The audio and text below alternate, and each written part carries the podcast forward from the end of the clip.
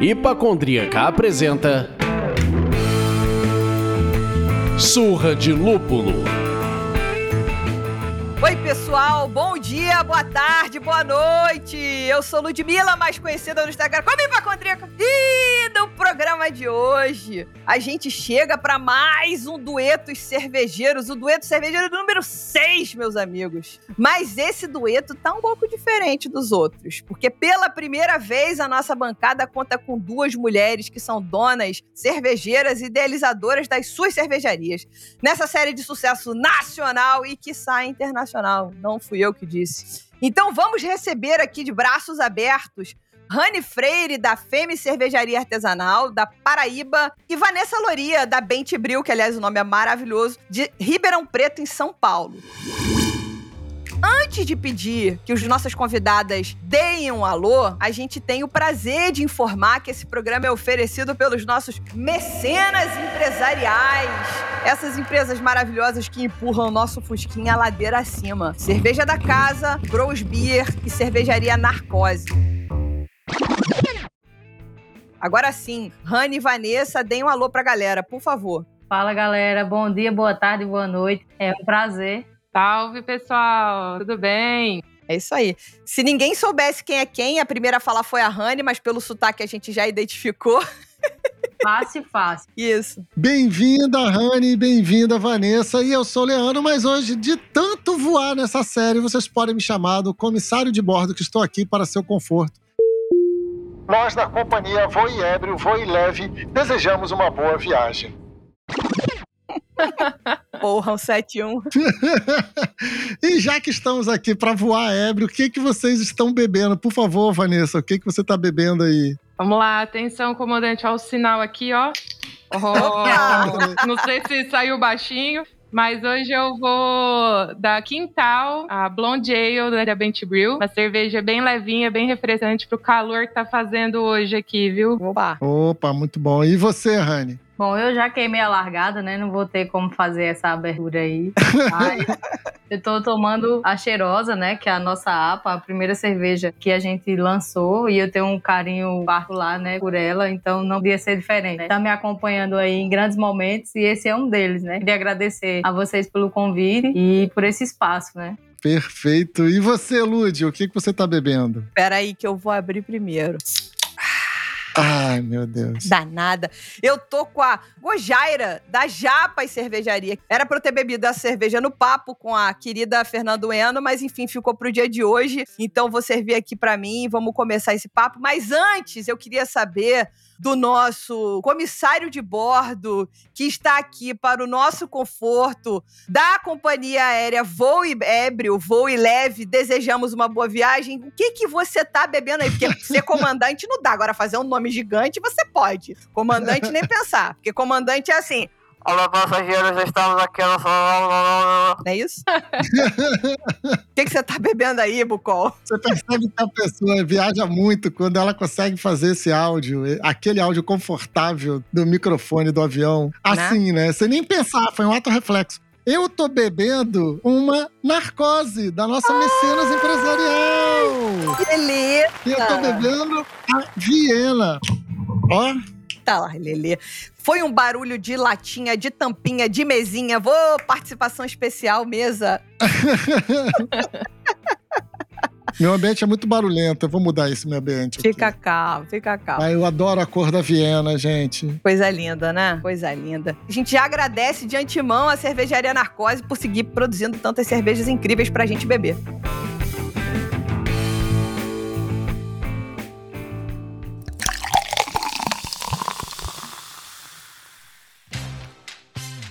Bom, esse programa nem começa se a gente não passar aqui para agradecer, enaltecer, beijar os pés, as mãos e o coração dos nossos mecenas queridos. Eles nos ajudam a manter a independência criativa do Surdo Lúpulo. Sim, senhores e senhoras. Rogério Peixoto, Fernanda Santos da Costa, Bárbara Soares, Edson Carvalho, Bruno Cruz da Silva, Danilo Ramalho, Marcelão Leal, Luiz Heraldo e Débora Severo. Torne-se você também um mecenas do Surra de Lúpulo.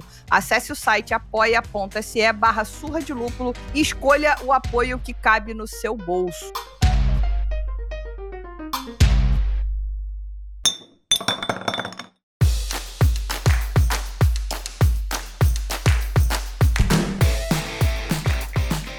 Filhote, pega o manche. Ficou estranho isso?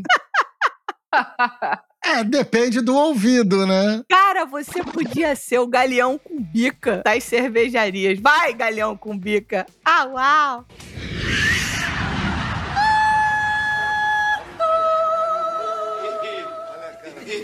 Atenção, passageiros com destino ao Crato. Portadores de ficha cor de leite de pato. Portão. E se pega. Ah lá! Meu Deus do céu, entregando a idade. Bom, para começar esse papo aqui, dar um prumo pra Lud, que tá descontrolada hoje. Ela tá muito empolgada com essa fusão do eu cervejeira com o duetos. É verdade. Eu queria saber que, assim, tanto você, Vanessa, quanto você, Rani, contasse um pouquinho da história da Femi e da Bent Brew. Eu inverti, né? Mas tudo bem. Qual foi a motivação para começar essa empreitada no ramo de vocês? Eu sou daqui da Paraíba, né? Do sertão paraibano, de Souza, a terra dos dinossauros.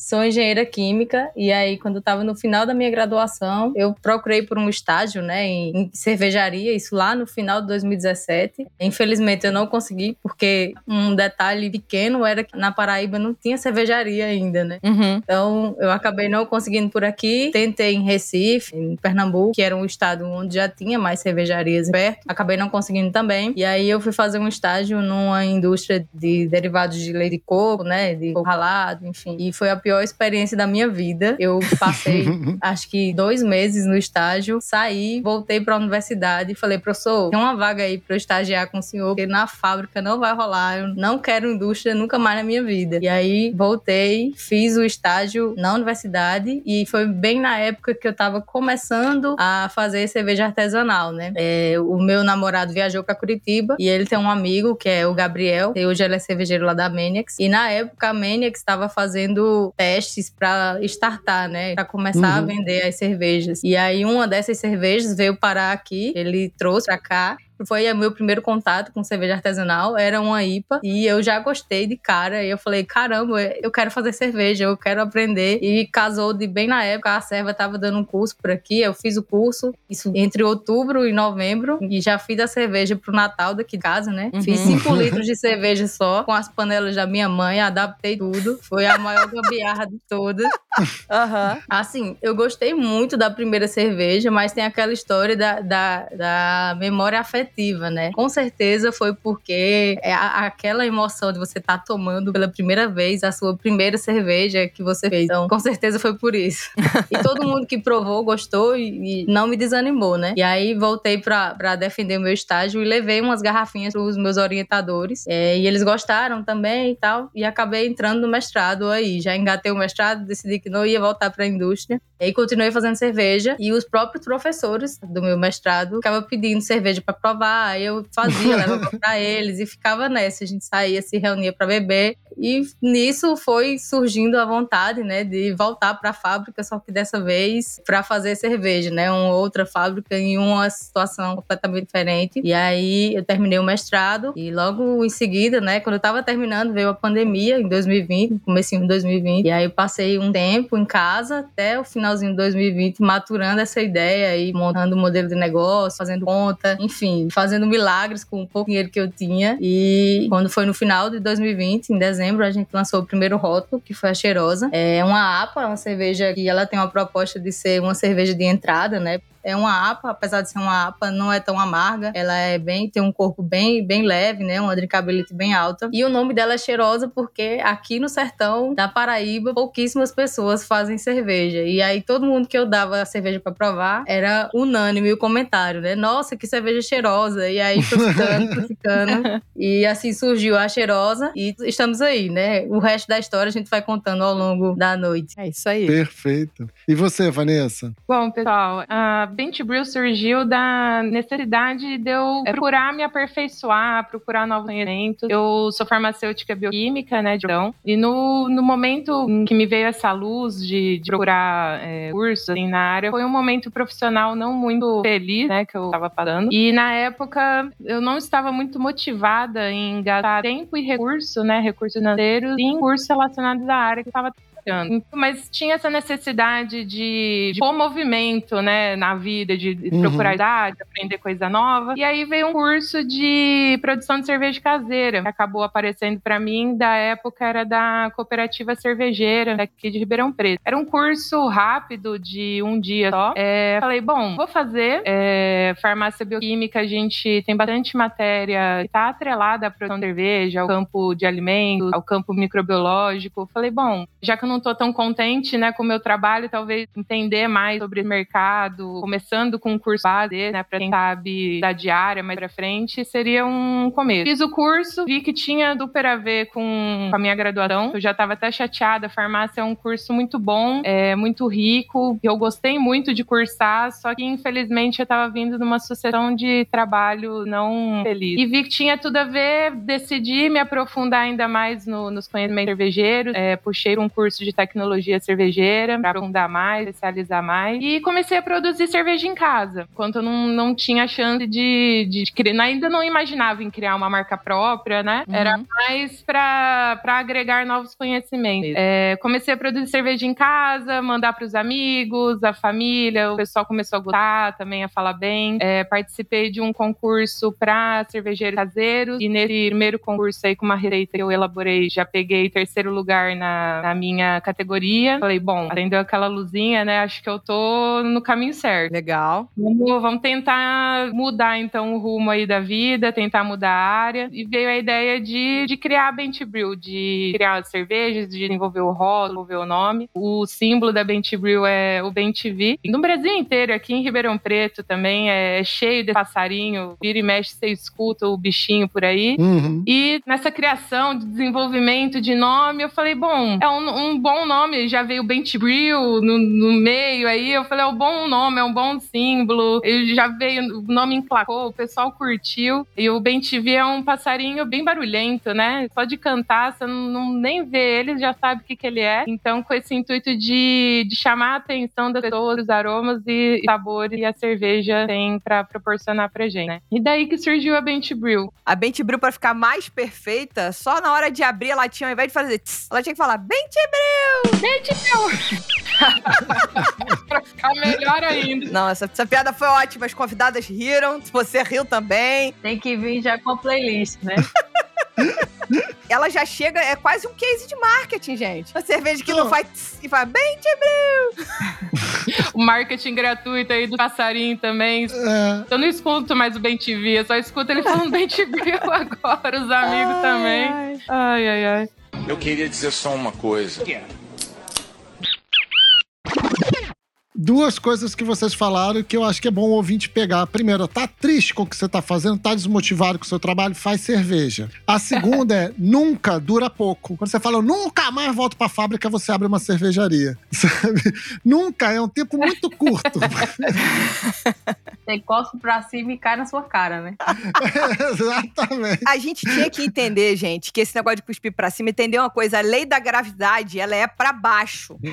Então, invariavelmente, essa a merda vai bater na sua cabeça depois. Mas que Não bom. vai adiantar. Vai voltar, uma hora volta. Né? Volta. Isso é o bumerangue. Bumerangue e lei de gravidade. É, volta pra, pra, pra vocês terem criado uma, coisas incríveis. Então, fenomenal. Muito legal.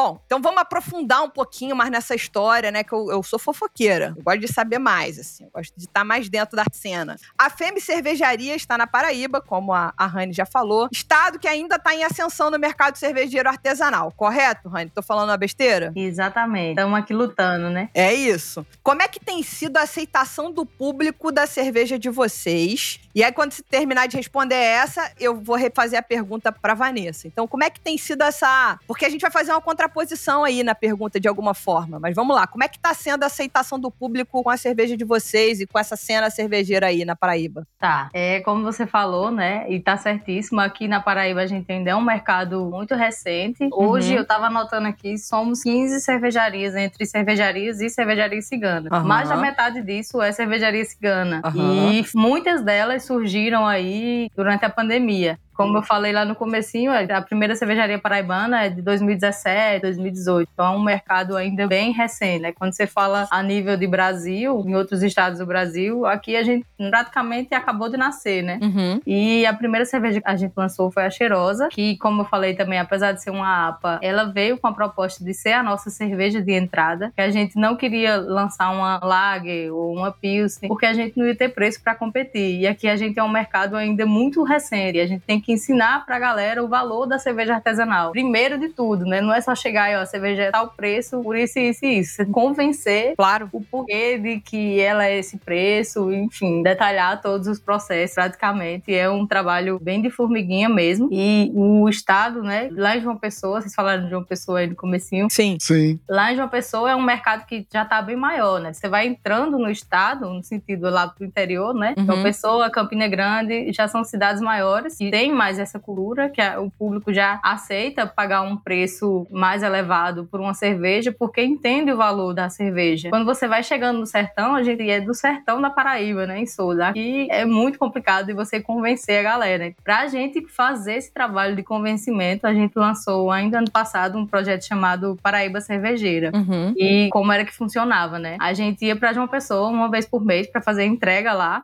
Fazia entrega em Campina, em João Pessoa. E toda viagem a gente visitava uma cervejaria de lá, combinava com o pessoal, comprava as cervejas e trazia pro sertão pra vender. E aí a gente criou um, uma comunidade ali, né, do Paraíba Cervejeira, um grupo de pessoas interessadas em estar cerveja. E quando chegava aqui, a gente vendia os kits, né, do Paraíba Cervejeira. Todo mês era uma cervejaria diferente. Geralmente eram quatro rótulos, um por semana. E aí o kit era mensal. Toda semana, na sexta-feira, a gente se reunia online e ia estudar, né? A gente preparava uma aula sobre o estilo da cerveja, de onde ele surgiu, o que esperar dessa cerveja, como é que ele era feito. Como era online, facilitava, né? Trazia o pessoal das cervejarias para apresentar a história da cervejaria. Foi um trabalho bem de formiguinha, a gente conseguiu montar uma comunidade pequena. Isso foi ano passado, a gente fez 12 meses e encerrou o projeto com abraçagem aberta em todo mundo. A gente deu um curso de produção. E para esse ano a gente ainda está estudando aí como é que a gente vai retomar esse projeto. É uma logística bem complicada, né? O preço da gasolina tá bem alto. Que isso? Tá baratinho. Você chega na bomba e faz arminha que pra você vai ficar mais barato. Ó,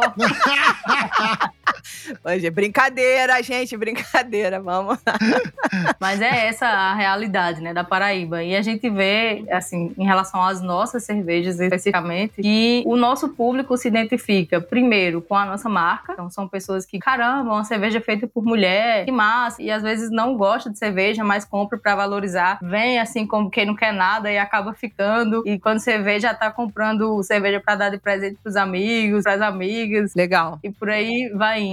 E uma outra forma de de identificação que a gente observa é pelo nome da cerveja. Cheirosa é um nome que aqui ele chama muita atenção, né? Sim. E é isso, né? Quando a gente começou, a gente lançou uma APA, e aí logo em seguida tava aquele boom de sal, né? A galera que já consumia cerveja artesanal ficou, tem que fazer sal, tenho que fazer sal. E aí a gente lançou uma sal com cajá e siriguela, porque a gente queria trazer esse apelo, né, daqui do lugar. Eu sou do sertão, meu sócio é lá de Campina, mas aqui eu cresci roubando cajá e siriguela do pé dos vizinhos Aham. faz parte da minha história, né? O cajá e a siriguela. Então a gente lançou a Joia Rara, que é uma sal com cajá e siriguela. E logo em seguida a gente, o pessoal que já consumia, ficou pedindo IPA, IPA, tem que ter IPA, né? E aí a gente lançou duas IPAs ano passado. Uma a Lupulina, que é uma Double Juicy IPA, uma collab com a Dela Cruz. E a Escarlate, que é uma Red IPA, também foi uma collab com a Realidade Alternativa. E agora, amanhã, a gente vai estar lançando a Cheirosa, edição de Páscoa, que chegou um pouco atrasado, mas é uma cheirosa com cacau. Olha que legal, que legal. Eu não te perguntei qual é a cidade. Você falou, eu sou do sertão, sou do sertão. Qual é a cidade que você tá? Estou aqui agora, né, em Souza, na- no interior da Paraíba. Que legal, A terra do dinossauro. que legal. É, você falou da terra do dinossauro. Isso é importante demais, gente. Olha só, é uma cervejaria que tá funcionando na pré-história, Olha aí. né? Bom, aí a gente devolve a pergunta, né? Ou vamos levar essa pergunta agora para Bentibril, que é localizada em Ribeirão. Em contraposição, uma cidade mega cervejeira, onde nasceu a Colorado e muitas outras cervejarias icônicas. Bombada. Então, a pergunta para você, Vanessa, é um pouquinho diferente. Como é que é competir fazendo as pinhas com os dedos com todas essas cervejarias, né? Você tá aí, tudo bem que você tem um mercado mais aquecido de gente que tá acostumada a beber, mas ao mesmo tempo tem muita opção. Como é que é? Abriu a cerveja, falou bem bril, aí o marketing funcionou. Como é que é?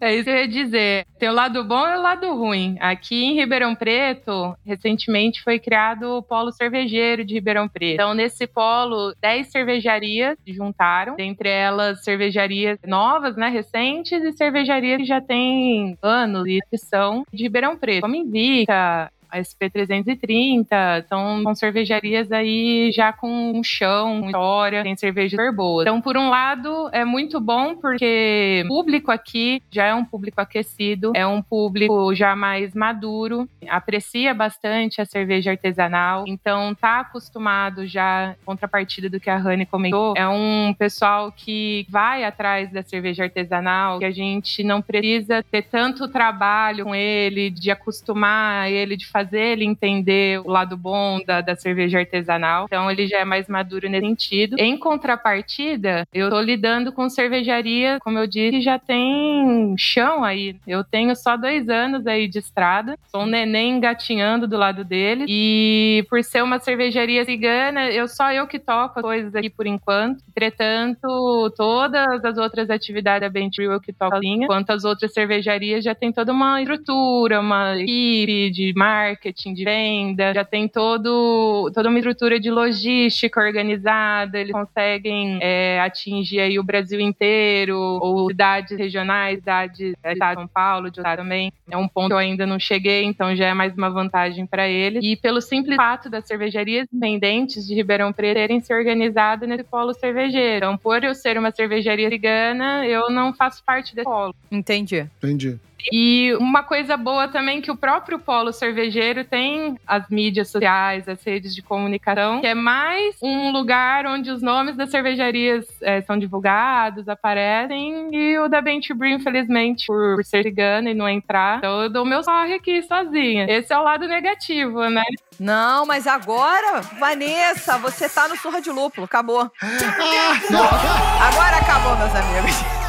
Quando você veio me fazer o convite, eu falei, eu não acredito, eu já escutei tantos episódios de tanta gente maravilhosa participando, foi possível que ela tá me chamando. Ai, meu Deus do céu. Agora o Bentibril tá voando, né? Agora ele é. voou. É, exato. Então, agora os nossos ouvintes, os nossos ouvintes do Brasil e no mundo, vão dar essa chegada, essa moral, tanto na Femi, que tá lá na Idade da Pedra, quanto na Bentibril, que tá aqui em Ribeirão, precisando dessa força. Acho que esse é o nosso trabalho primordial, é trazer coisas muito diferentes para que a gente dê munição, para que os nossos ouvintes pesquisem ainda mais. Então, tomara que esse programa ajude de alguma forma, né? Quem dera a gente tivesse esse poder todo. Mas alguma coisa vai. Alguma coisa a gente empurra também a ladeirinha acima de vocês.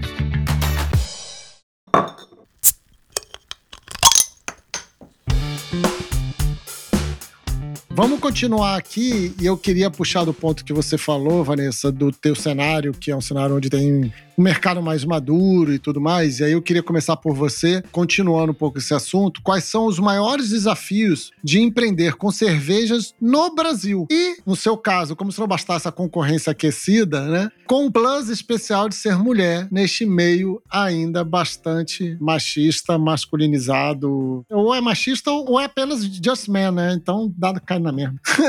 é, eu acho que a gente podia acrescentar 3M aí, né? O machista, masculinizado e misógino. Porque a gente porra, quando não faz uma merda só, né? É um pinicão, é um pinico cheio. É o combo, né? É.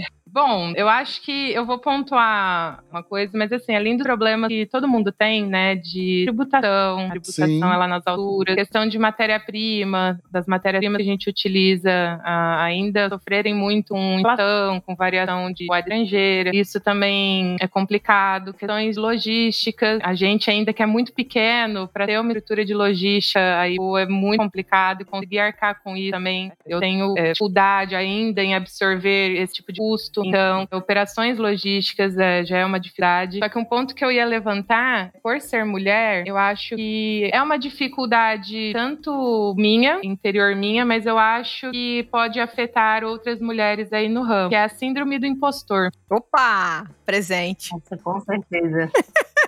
Por exemplo, todo mundo, né, os amigos próximos, família, até conhecidos que simpatizaram com a marca falam: "Nossa, a cerveja é muito boa, a marca é muito boa. Eu gosto muito do Instagram, da coisa que você posta, do teu tipo de criação. O nome é muito criativo". Só que aqui dentro, né, ainda tá assim, não, Na mente. não sou boa o suficiente. As cervejas das outras marcas são melhores. Posicionamento, enfim, no geral, eu acho tudo que, que é meu não é bom o suficiente. Tudo bem que tem a esfera de que a gente tem que sempre procurar melhorar, se comparar para buscar o aperfeiçoamento, mas a síndrome do, do impostor aqui pega um pouco pesado. E eu acho que é por toda essa estrutura da sociedade baseada no patriarcado, né? Que envolveu no patriarcado, de, de dizer que o homem é o melhor, o, do que o homem faz é Uhum. o melhor, o homem tem que receber mais. Lugar de mulher não é ali na frente produção de cerveja, não é cuidando de cerveja. O que você tá fazendo aqui? Eu, pessoalmente, eu nunca sofri nenhum caso de machismo. É, como me considero aí exceção, isso, eu sei já várias mulheres relacionadas ao universo cervejeiro que já passaram por situações bastante constrangedoras por conta de machismo. Eu é, não passei. Tive muitas pessoas que me apoiaram, que me ajudaram, mas acho que é enraizado aí dentro da gente essa síndrome que a gente cresceu, a gente se envolveu numa sociedade assim e infelizmente eu ainda barro muito nisso, assim, pro, pro que é a Bench Brew, porque pela estrutura que eu tenho agora e que é, eu consigo tocar dessa maneira agora tá muito bom. É óbvio que eu tenho muito a melhorar ainda, mas o que eu consigo fazer agora tá muito bom, tá excelente. Só que eu vira e mexe, eu me pego me comparando de uma maneira negativa, sabe? Com, com outras Uhum. marcas, com outras cervejarias aí. Tamo junto. Tá todo mundo assim, tá todo mundo cagado, mas a gente, ninguém solta a mão de ninguém. Então, se você precisar de alguma coisa, pode contar comigo, pode contar com o Leandro. Tô aqui também. É isso, viu? Já tem quatro com você. Daí, gente, tamo junto. Tanto que, o Lud, foi até engraçado, né? Quando você me chegou fazendo convite, falou: olha, você topa participar? Eu falei, ô louco, eu? O que, que eu tenho a agregar aqui no, pra vocês? Não, é verdade, é verdade. Ela chegou pra mim, você tem certeza? Tipo, pô, só sou eu, só sou eu na equipe, sou eu, não tem mais ninguém, não. O que, que eu vou poder? Eu falei, gente, para, louca. Se eu soubesse, eu tinha falado, para agora! Para! Basta! Dá um tapa na cara. Acho que agora é a Rani, né? Vai daí pra contar essa tua experiência. Exatamente, Rani. Fala aí da dificuldade sendo mulher no mercado. MMM. Não, acho que as principais dificuldades, é, além né, do que a Vanessa já falou, que é tributação, a gente tá aqui no Nordeste, a gente sofre um pouquinho ainda com frete. Eu vou aproveitar o gancho para contar um- uma história que talvez venha ajudar algumas pessoas que pensem em ter uma cervejaria cigana no futuro. Eu espero que ajude para que eles não passem pelo que a gente passou, né? Uhum. Aqui na Paraíba, especificamente, a gente tem muito pouco profissional capacitado para trabalhar com a questão tributária, né, de contabilidade, cervejaria. E quando a gente foi abrir a cervejaria, procurei uma contadora e pedi o auxílio dela, só que nem eu sabia como funcionava, nem ela, né? Opa! Então a gente foi perguntando para alguém que já tinha uma cervejaria, ela perguntou para outro e a gente juntou. E acabou que a gente abriu o CNPJ errado, né? A gente colocou o CNPJ como um comércio, né? Um comércio varejista. Um ponto de venda, varejista. Isso, e não uma fábrica, né? E aí, para terminar de completar, a nossa primeira produção cigana foi lá no interior de Alagoas, né, em Arapiraca. Então, resumo da ópera, não façam isso.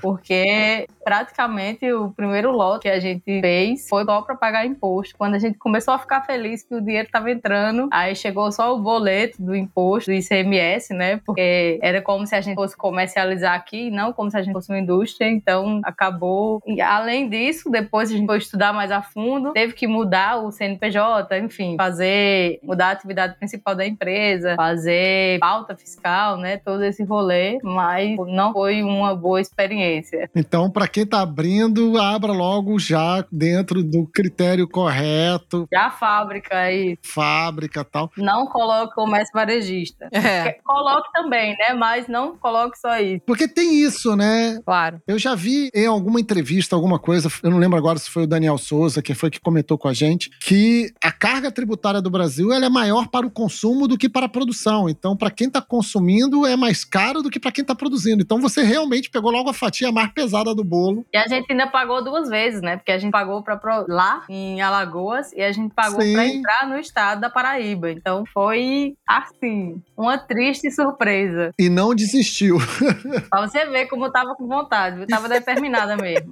Eu acho que essas coisas acontecem porque a gente às vezes fica no afã, né? Tá na empolgação e tudo mais. E aí Sim. precisa, de repente, buscar mais instrução. E você que ainda estava num estado que não tinha tantos exemplos, né? Enfim, a, a contadora também aprendeu. É, infelizmente, Sim. ela aprendeu com você. Mas isso é o mais difícil. É, recentemente teve uma palestra bem legal na Abracerva, que, com a Elizabeth Bronzetti, que é uma advogada tributarista especialista em tributação na cerveja. Então vale a pena procurar os cursos que ela oferece. Sejam vocês que estão é. aqui com a gente agora ou quem está ouvindo a gente que abre uma cervejaria, não faça de orelhada, vai pesquisar muito. É isso. E um conselho que eu dou, né? Sai mais barato pagar um curso ou talvez até uma consultoria do que depois vier a surpresa, né? É o Kinder Ovo. O chocolate é um brinquedo e uma surpresa. É. Ah, esse eu não ia querer não, hein? É tipo um miojo de chocolate, esse tu não quer, né? Nossa, senhora, que, Nossa, que coisa chegou... horrível. Ai, gente, vocês não viram isso? Eu vi. Eu miojo vi. de chocolate. Nossa, que coisa bizarra. Não, gente. Ah, eu vi. Você viu, Rani? Viu? Não é mentira. Não cheguei a provar, mas já, já vi. Eu também não provei. Não, da Lude eu já esperava, porque eu sei que ela tá lá no quarto círculo do inferno e eu sei que no quarto círculo do inferno tem miojo de chocolate. Agora, eu não esperava isso de vocês já terem visto esse miojo miojo de chocolate também. Eu não comi. Eu vi porque eu estou antenada nas redes sociais, entendeu? É isso. Eu vi nas redes sociais também. O que vale é a versão, não é fato. Vocês todos comeram miojo de chocolate e fizeram review. A fake news aí, ó. Ah, a fake news aí. Vou fazer a arminha pra você, hein?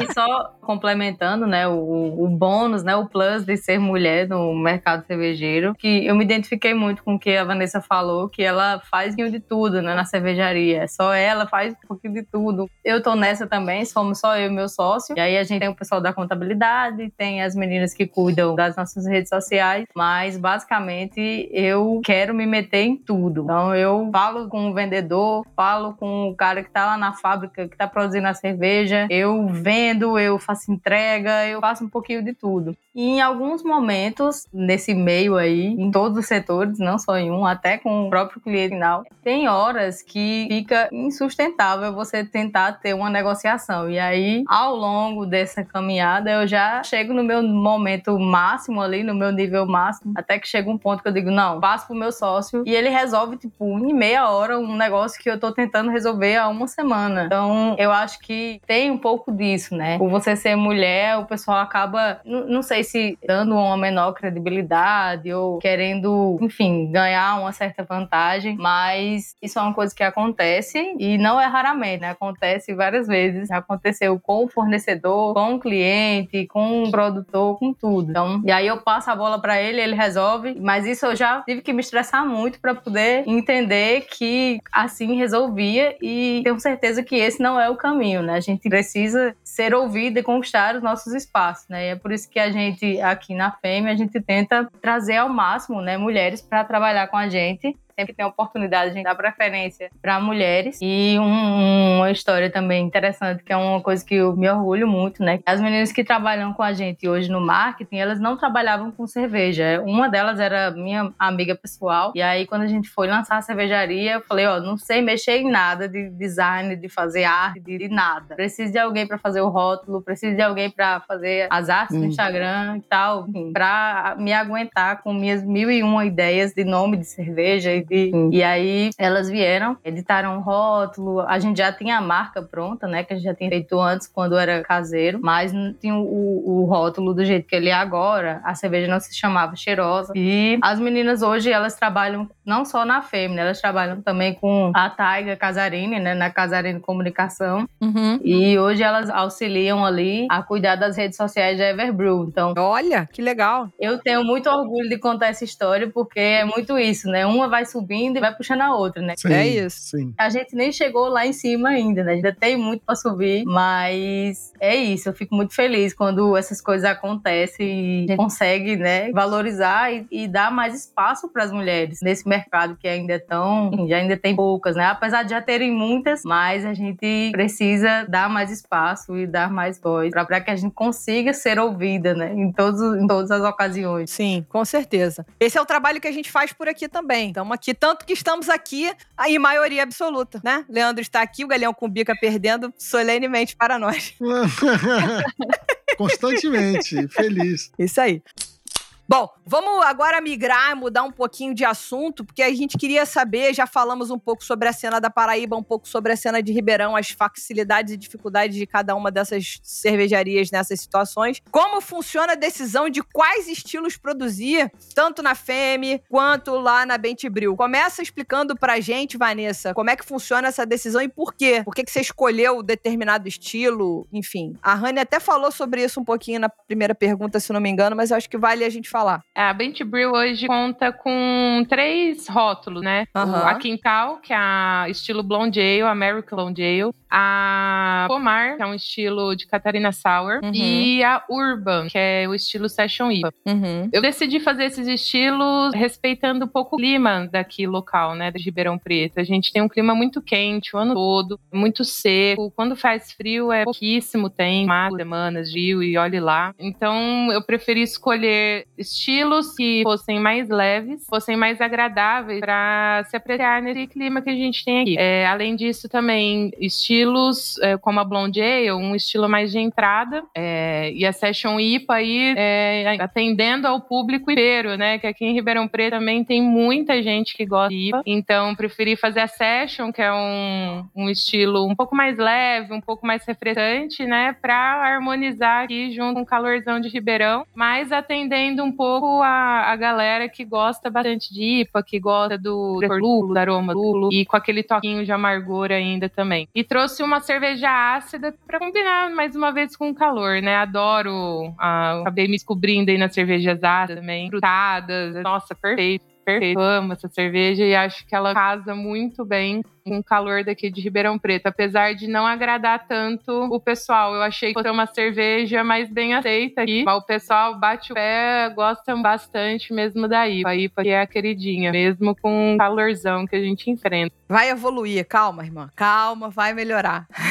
Galera ainda vai cair no gosto das ácidas, espero. Vai, vai sim, vai sim. O critério foi esse, foi respeitando um pouquinho o clima que a gente tem aqui. Não, não tanto por gosto pessoal. Eu gosto bastante de cervejas amargas também, mas, por exemplo, uma Barley Wine que eu já tomei uma vez aqui, muito boa por sinal. Já comecei a suar, a transpirar o bigode. eu falei, rapaz, é muito boa, mas é um copo só e não desce mais, não tem como. Então, fui nessa estratégia aí de casar o drinkability da cerveja com cor, com o clima daqui da, da região de Ribeirão Preto. Perfeito. De acordo com a realidade local, né? Sim. Exato. E você, Rani? Então, a gente começou com a cheirosa porque foi a primeira cerveja que eu fiz e eu tenho muito carinho por ela porque foi com ela que eu aprendi muita coisa, né? Eu fiz uma receita base e fui brincando com várias, né? Fui variando ela, va- varia a posição de malte, lupulagem, levedura. Então, eu usei ela para estudar, de fato, o processo de produção de cerveja. A referência que eu tinha era pouca, né? A gente encontrava poucos estilos de cerveja aqui para comprar, até mesmo no supermercado. Então, por esse motivo, eu tenho um carinho muito especial por ela e a gente tentou fazer ela no limite inferior, né? Ela é uma APA, mas o IBU dela é 30, então já é no limite inferior. Uhum. Ela é uma cerveja bem leve, fácil de beber, não é aquele amargo que trava, né? E a gente tentou caprichar no melhor que uma APA pode ter, que é o aroma, né? Então, as pessoas se apegam ali no aroma e muitas vezes acaba nem o, o amargor vai vai se embora, né? Vai no pacote. Isso. E aí, basicamente, como é que funciona esse processo? A gente vai va- avaliando muito o mercado mercado, o que é que o mercado está produzindo, o que é que está vendendo. E aí, a partir daí, a gente começa a fazer algumas variações, alguns testes. E aí, logo em seguida, a gente lançou a Joia Rara, que é uma sal com cajá e seriguela. Só que observando as tendências, mas a gente tenta sempre trazer um toque regional, né? De alguma forma. Então, por isso a gente colocou o cajá e a seriguela nela. E logo em seguida, a gente fez duas collabs, né? Que foram duas IPAs. Uma Double Juice IPA, que é a lupulina, e uma Red IPA, que é a escarlate.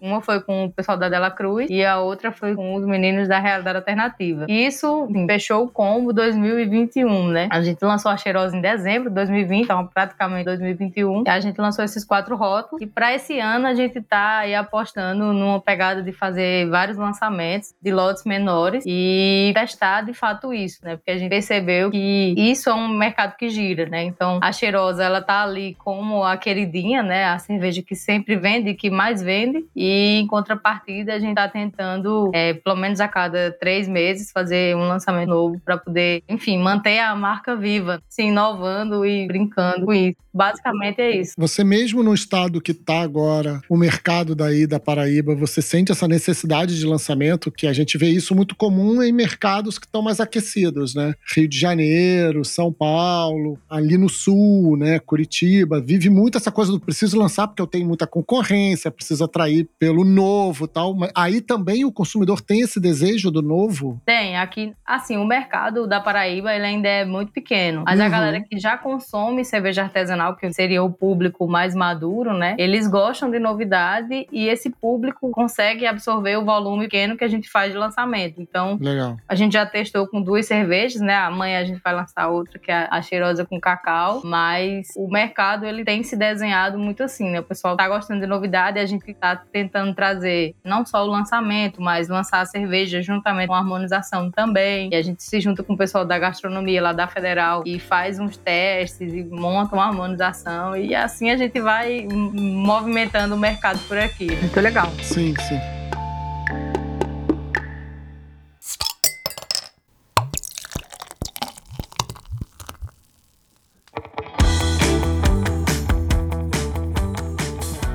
Bom, para a gente chegar aqui próximo ao final, queria voltar um pouco àquele tema que a gente está falando de trabalhar no mercado ainda muito formado por homens, machistas, tal, misóginos. Como é que é a visão das mulheres neste mercado, das mulheres parceiras, fornecedoras, é, consumidoras? Se vocês percebem uma adesão das mulheres ao projeto de vocês, a sororidade, como é que é isso? Bom, as mulheres são super engajadas, sim, viu? Elas adoram quando cobrem que a Bentril é uma marca cerveja e é uma mulher que toca. Fala, gente, como assim? Sério? Que demais! Eu já participei de um grupo de empreendedorismo feminino aqui também. As meninas adoraram e uma engaja a outra. Participando de feiras aqui em Ribeirão Preto, é, os cobre, faz questão de, de divulgar, de avisar para os amigos, amigos conhecerem. É, o público feminino tem um grande engajamento e até uma, uma boa parcela do público masculino aqui, quando, quando vê que sou eu que estou à frente da Bent Real, eles, eles estão super empolgados. Eles, nossa, legal, que diferente. E é incrível, né? Um negócio que, que deveria ter tratado com mais é, normalidade, que deveria ser mais normal, né? Uhum. Por ser tão centralizado é, em, em, homens, estando à frente da, das grandes marcas, das cervejarias, o pessoal ainda se espanta um pouco.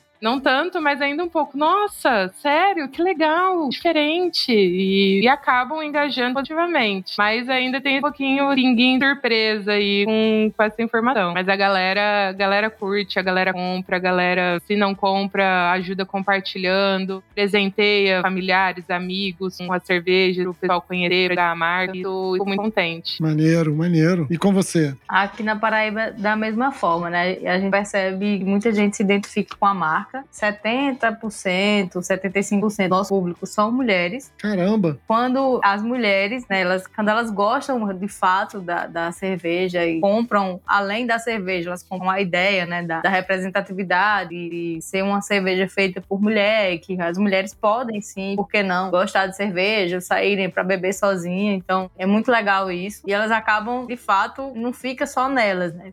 Elas gostam tanto que saem chamando as amigas e por aí vai. Então, a gente é, é, vivencia um pouco disso, né? Só que aí, em contrapartida, agora em março, a gente lançou um projeto chamado é, Cervejeira Sim Senhor, né? Era cervejeira? Ah, é coisa de mulher sim senhor. Que Uhum. essa ideia de beber cerveja. E era um evento só para mulheres. E aí isso já chocou de cara, né? Quando a gente se juntou pra fazer um evento só para mulheres. E quando a gente começou a divulgar isso, teve gente que questionou se ia ser de fato só para mulheres, porque se sentiriam mais à vontade em um ambiente só com mulheres. E teve gente que falou que não ia dar certo, porque as mulheres não iam aderir ao projeto e ia, enfim, ia acabar o evento sendo um fracasso, né? Mas a gente montou o evento para 20 mulheres e a Kiara veio também, né, do, do série. Teve Anne, da Vier Brauer, Carla, que é apaixonada por lúpulo, daqui da Paraíba, eles conhecem. Sim, sim. E a Jo, da Birrifi 55. E aí a gente se reuniu. Era um evento para 20 pessoas. No dia tiveram 24 pessoas e ainda apareceu Aham. mais gente interessado. E a gente não conseguiu abrir para todo mundo por causa do espaço, né, que era pequeno. Mas assim, foi um encontro muito bacana. Todo mundo engajou. Muitas mulheres que não, enfim, que a gente nem conhecia, que, que sabe, nem sabia que bebia cerveja artesanal, que foi para lá, que falou sobre a sua vida, como que elas queriam sair para beber sozinha e não se sentiu à vontade, enfim.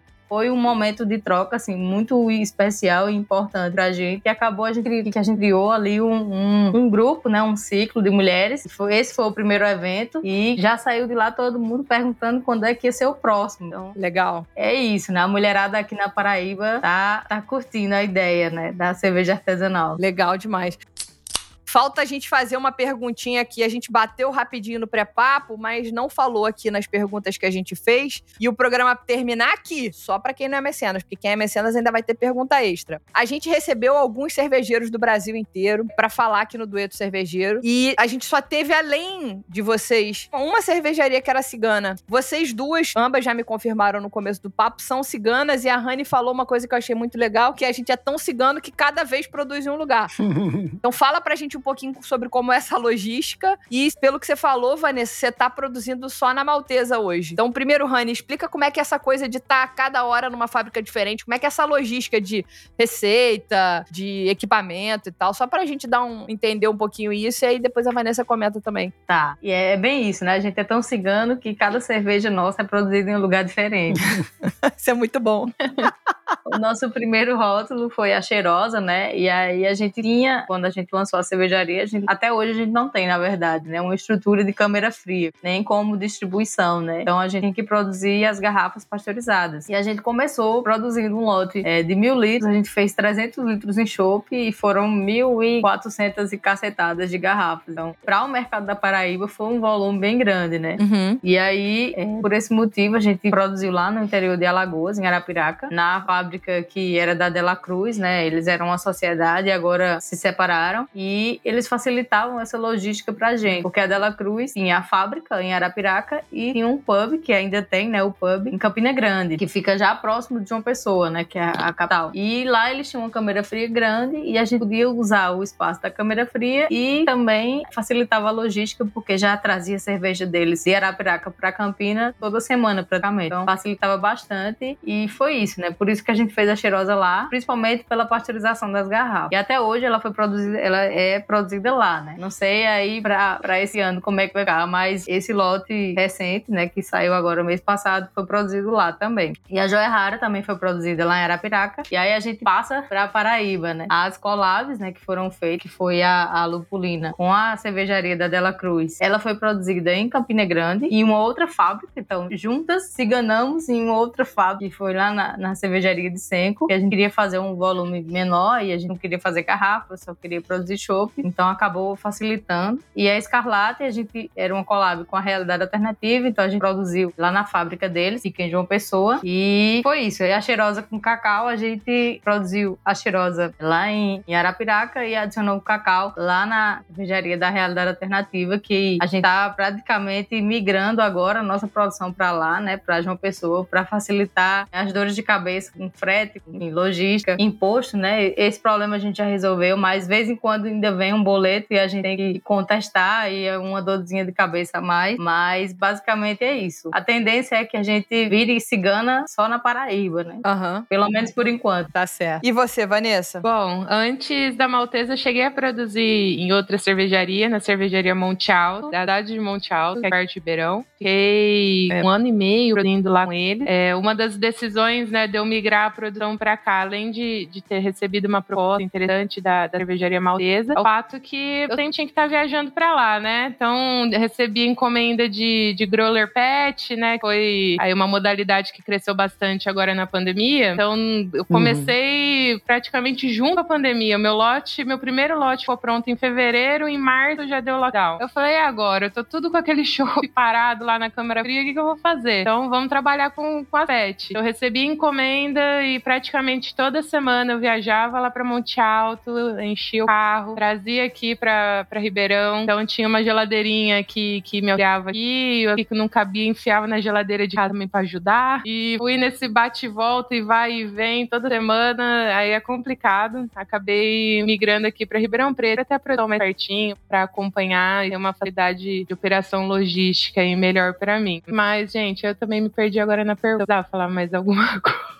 Não, não, na verdade a gente queria entender esse trabalho de ser cigana, né? Tipo, essa opção de ser cigana, o que é liberdade, o que, não é. A Rani explicou um pouco a situação dela lá e você tá explicando a sua aí. Enfim, que é, quando, você, quando você tá produzindo uma cerveja cigana, você fatalmente está usando a estrutura da fábrica não apenas para produzir a cerveja, mas em alguns casos também para distribuir, para vender, para invasar, correto? Ou tô falando a besteira? Isso mesmo. Foi para trazer mesmo a produção aqui mais perto perto, fica mais, mais fácil de controle, controle de estoque, vendas, acompanhamento de produção. Então, a modalidade cigana em si é muito interessante, né, para quem quer começar um negócio e não tem dinheiro para começar um investimento. É, mas tem essas suas peculiaridades, né? Às vezes a, a cervejaria que você consegue fazer a parceria, no meu caso, era em outra idade, tanto por conta de tamanho de lote também, que eles me ofereceram tamanho de lote para eu iniciar mais compatível com o meu negócio. Só que aí no meio do caminho vai surgindo eh, esses problemas, né? E, e a gente tem que mudar, né, ligando. Aí muda pra, pra nossa realidade. Conforme nossa realidade vai mudando, a gente vai eh, alterando a cervejaria, vai adequando. Às vezes, o tamanho de lote aumenta, aquela cervejaria não comporta mais, é, em questões logísticas também. Então, aí a gente acaba alterando aí a, a cervejaria que recebe a gente, aí a nossa. É isso, gente. Assim, para mim foi um prazer tremendo receber duas mulheres tão fortes, tão empoderadas aqui no Surra de Lúpulo para a gente fazer esse primeiro dueto cervejeiro feminino. Então, queria agradecer a presença da Rani, tá lá na Paraíba, em Souza, e agradecer a presença da Vanessa, que tá em Ribeirão Preto. Dizer que vocês precisam continuar fortes e, e acreditando no sonho. E muito obrigada pela participação de vocês. É, a gente que agradece, né? Ah, obrigada a vocês pelo convite. Muito obrigada. Fiquei muito contente. Eu fiquei até honrada, né? Quando a Lud mandou mensagem, eu falei: Meu Deus, de lúpulo. Que bom, que bom. obrigado, Vanessa. Obrigado, Rani. Obrigado por dispor do tempo, do conhecimento, das experiências de vocês. Eu tenho certeza que vai ajudar muitas outras pessoas que querem entrar e participar desse mercado. E como disse a Lud, continuem forte, cara. As marcas de vocês são maneiras, vocês estão fazendo umas coisas legais. Sigam aí, mantenham-se firme. Ah, obrigada. E vamos aumentar a podosfera do Surra de Lúpulo? Basta enviar o link desse episódio para um amigo ou uma amiga que gosta de cerveja artesanal ou compartilhar nas suas redes sociais sociais marcando a gente. Fácil, fácil. Onde é que você nos escuta? No Spotify, Google Podcasts, Apple Podcasts, Deezer e outras plataformas de streaming. Gosta do conteúdo que a gente produz? Faz um review nosso na sua plataforma preferida. Você não faz ideia quanto isso ajuda na distribuição do nosso conteúdo. Nestes ambientes cheios de algoritmos e recomendações e compartilhamentos. Valeu, galera! Valeu, até semana que vem! Valeu! Valeu, tchau, tchau!